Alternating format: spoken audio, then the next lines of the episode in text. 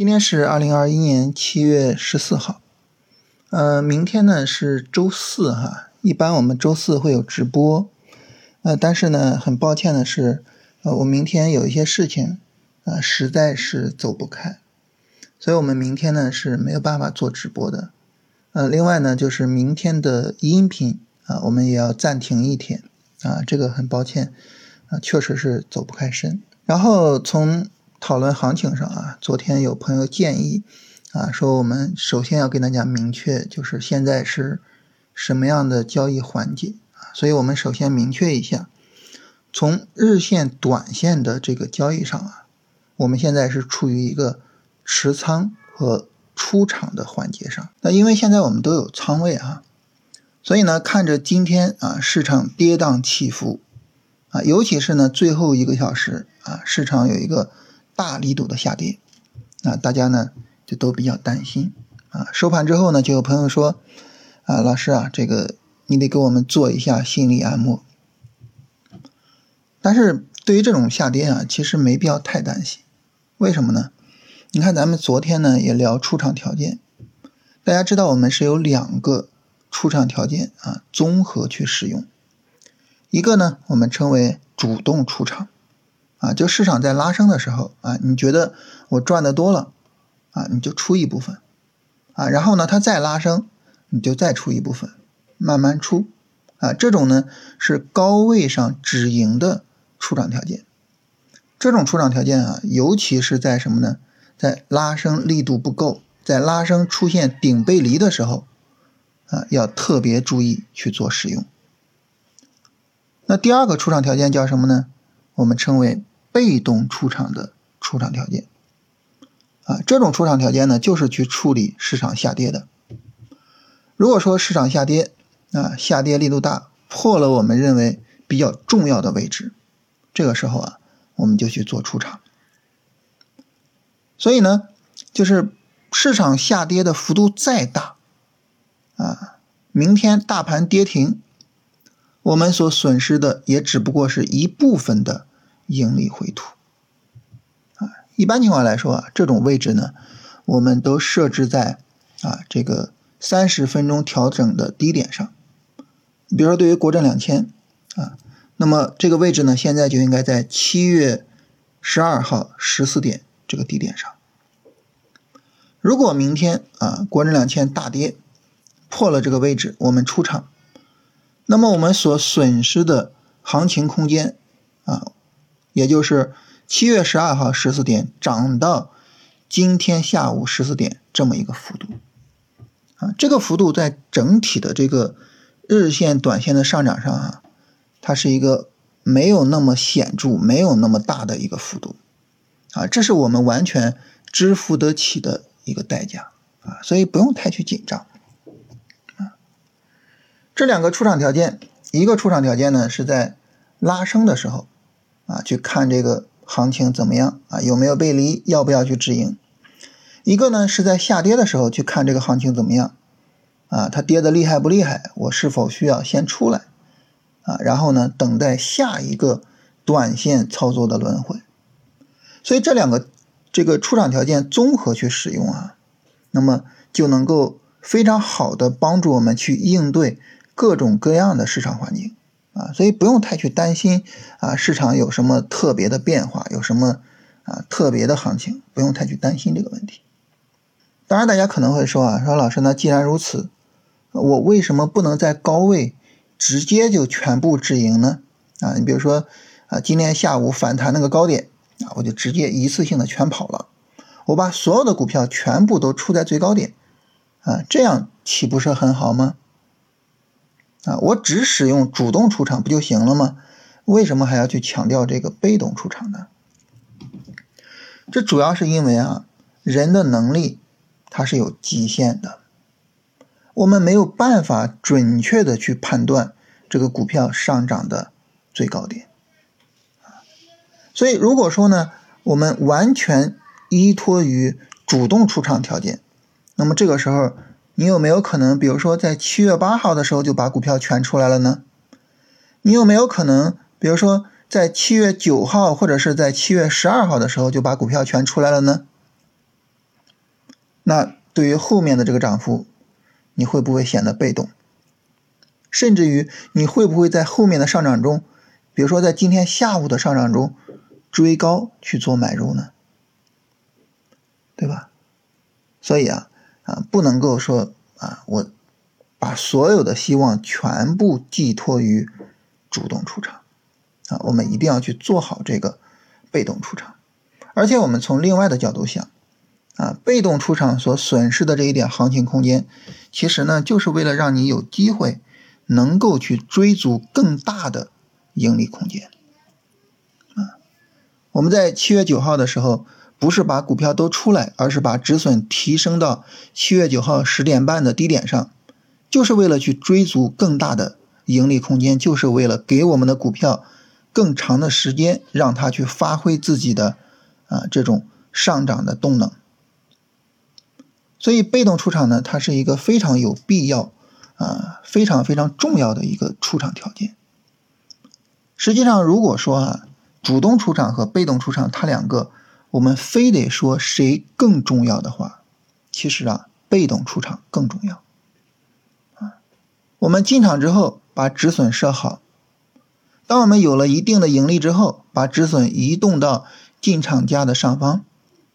当市场不断的拉升回调、拉升回调，行情一波一波向上推升的时候，我们不断的把我们的止损位抬高、抬高、抬高再抬高，这么一个被动出场的过程，这样的一个股票处理的环节，它实际上是比主动出场更为基础的出场条件。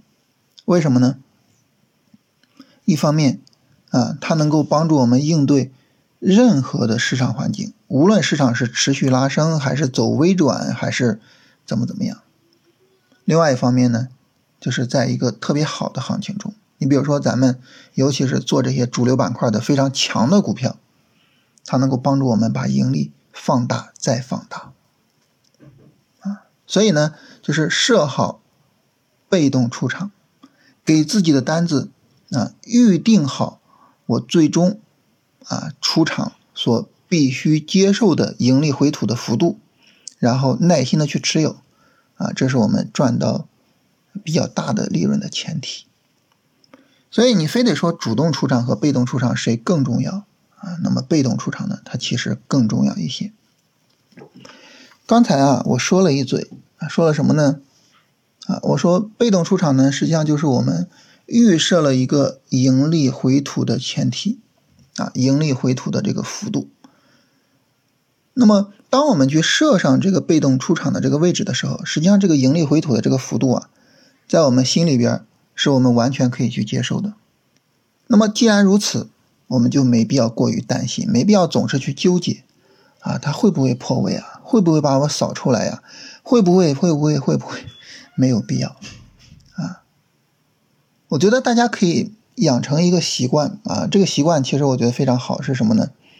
就是你可以每天啊，在收盘之前啊，把自己的这个股票，你就假设我所有的股票全部都扫了我的被动出场，然后呢，然后你算一下啊，我的这个资产会回撤到什么位置？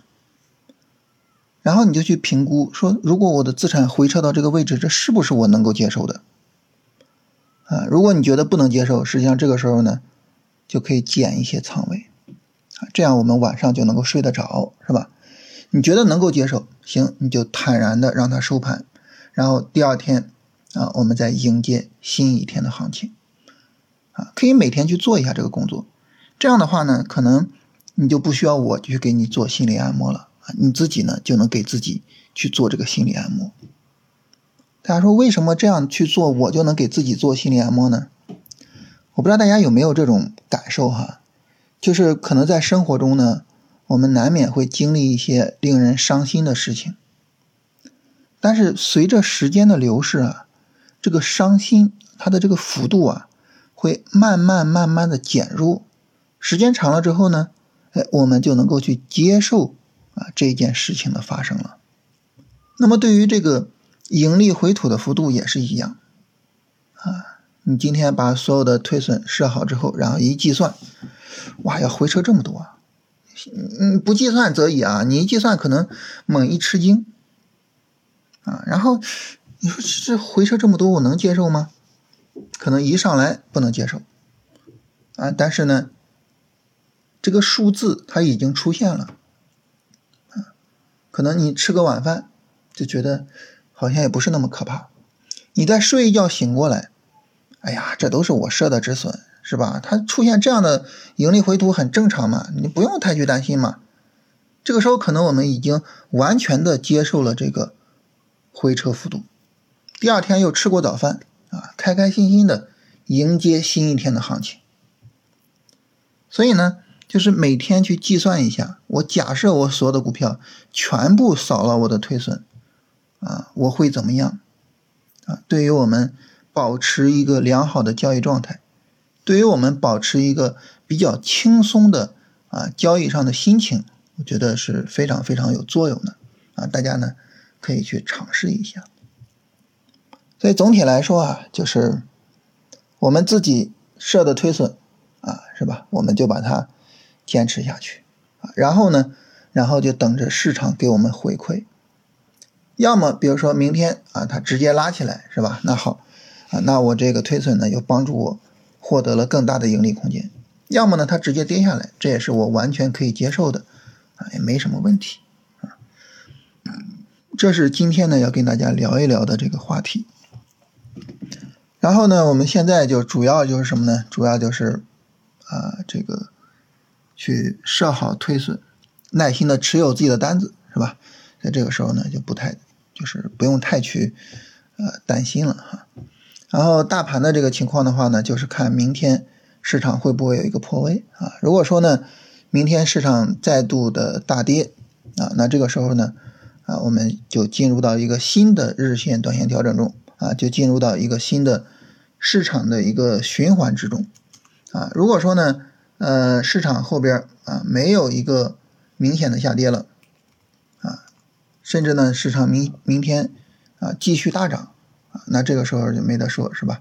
那这个时候呢，咱们呢就继续的去持有股票啊，继续的去扩张我们的利润啊。所以总体上来说呢，就是耐心的按照两种出场方式啊，主动出场方式和这个被动出场的方式啊，耐心的按照这两种出场方式啊去处理我们的股票啊，这是我们当下唯一要做的事情。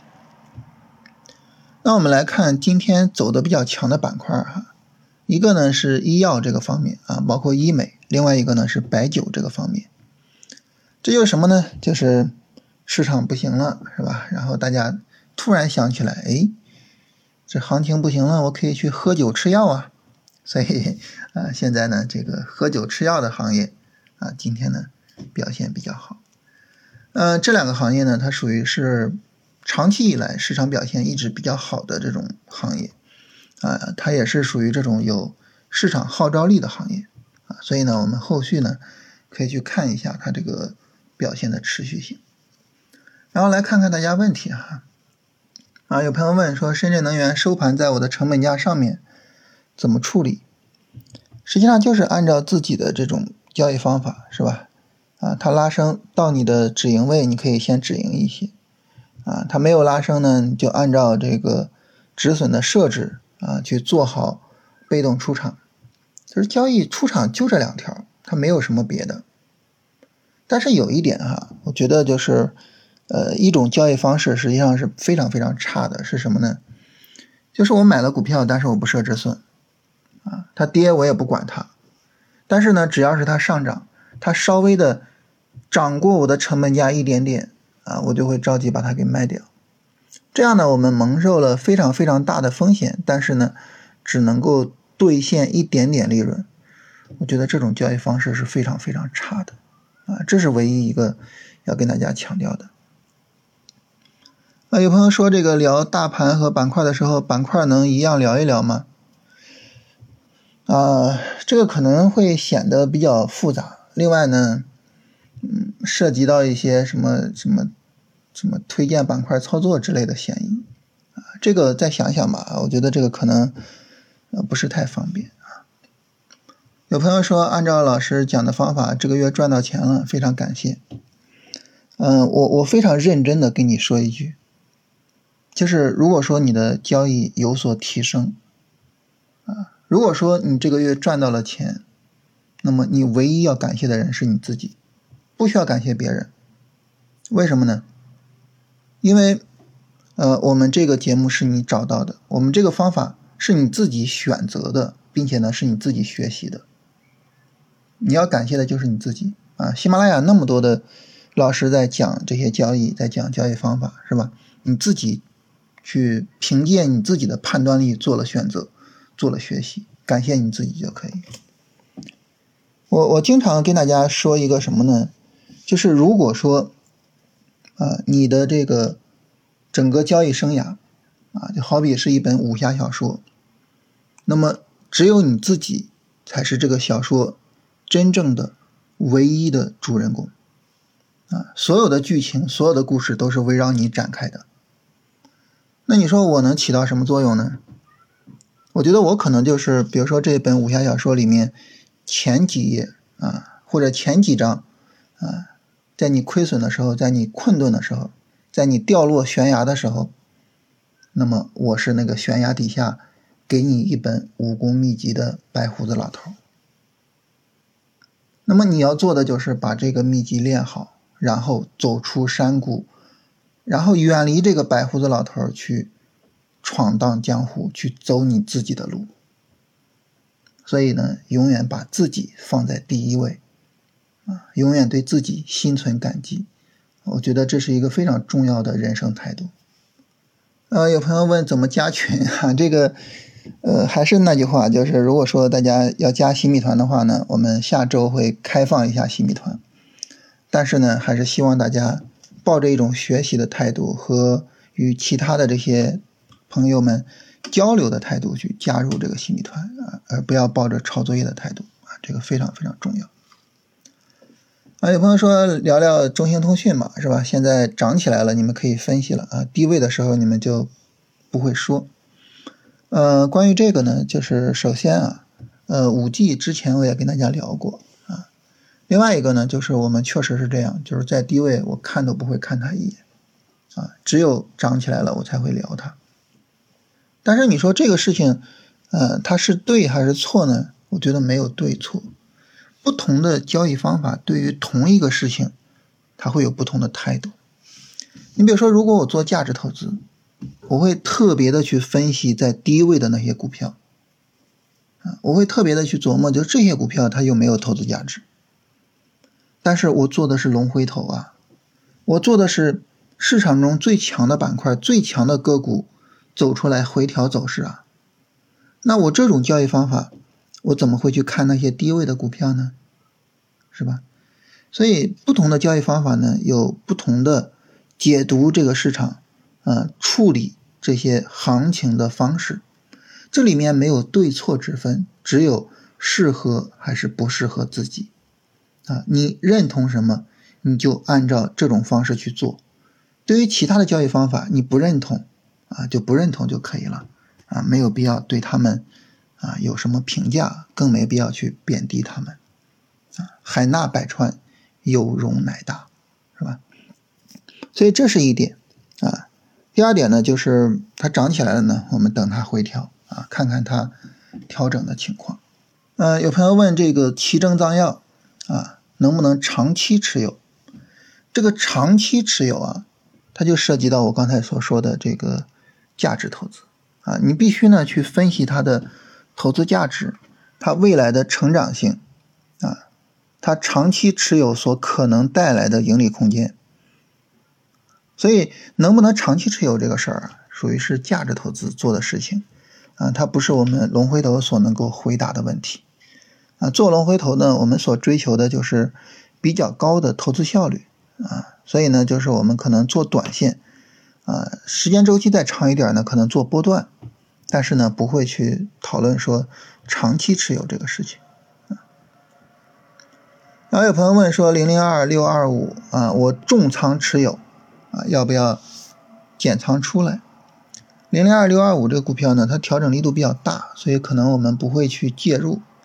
另外呢，就是我觉得做股票不太应该就是太重的仓位去做持有。嗯，我个人的话呢，就是单只股票的仓位的上限是百分之十，啊，我不会说一只股票就说非常重的仓位。然后单个板块的上限呢是百分之三十，啊，所以这种情况下呢，就是可能我看对板块，看对个股啊，比如说呃做这个这个动画测试啊，单只股票呢没办法给我带来极其丰厚的利润啊，动画测试也只不过给我带来了百分之三、百分之四的账户的增长，但是呢，与此同时我的风险也是非常非常小的。那你说究竟是赚更多钱重要，还是说风险小、稳着去赚钱重要呢？反正从我的个人的交易风格来讲，我觉得后者更重要。所以呢，我不会说单只股票去做重仓的。有朋友问浙江新能还有三峡能源能不能持有？啊，这个呢，就是首先它涉及到你的这个持仓周期啊，你是做什么级别的交易的啊？那么。不同级别的交易啊，那么很明显它的结论会是不一样的。另外一个呢，就是这两只股票啊都有一个比较大的下跌背景啊，从六月二十四号啊一路有一个急跌，那么一般情况来说，这这样的股票我们是没法买的啊，所以这个时候呢，我也很难给这个卖出的建议啊，这个可以看自己的这个操作方法。另外呢，我觉得大家可以好好琢磨一下，就出场这个事情，真的它就是两个大的方向，要么就是涨起来在高位我去做止盈，要么跌下去我一看这行情不对了，然后呢，呃我就直接出来，就是我们说的主动出场、被动出场这两个大的方向，你你就想一想你自己的这个交易啊，怎么样去更好的处理啊这两个大的方向，然后呢给定自己的条件，然后稳着按照自己的条件来就可以。啊，出场不用把它想的太复杂。那有朋友问说，我的股票一直套着半年多了，想割肉，能不能指点一下？然后下面很多朋友回复啊，说老师会说没有办法，因为这个呢，我我之前这个在交易这个就是直播也好啊，音频也好，就是说过这个啊，就是我没有什么办法去处理这些一直被套的股票，而且说实话。我也不认为有任何人有办法啊。你比如说，很多人一说哈，说说，那你的股票被套，然后呢，你就可以做一些高抛低吸啊，去降低仓位，呃，降低你的持仓成本啊。但是这种东西吧，说实话，我都觉得太理想化了啊。你说，如果说我是一个这个做股票会被套的人。那我有那个能力去做高抛低吸吗？我有那个能力去把我的成本降下来吗？如果没有这个能力，贸然的去做高抛低吸，它可能唯一的结果就是我们的成本越做越高啊。所以呢，就是对于一直被套的这个股票，我觉得我实在是没有能力去给大家任何建议啊，这个非常非常抱歉。好，这是大家所有的问题。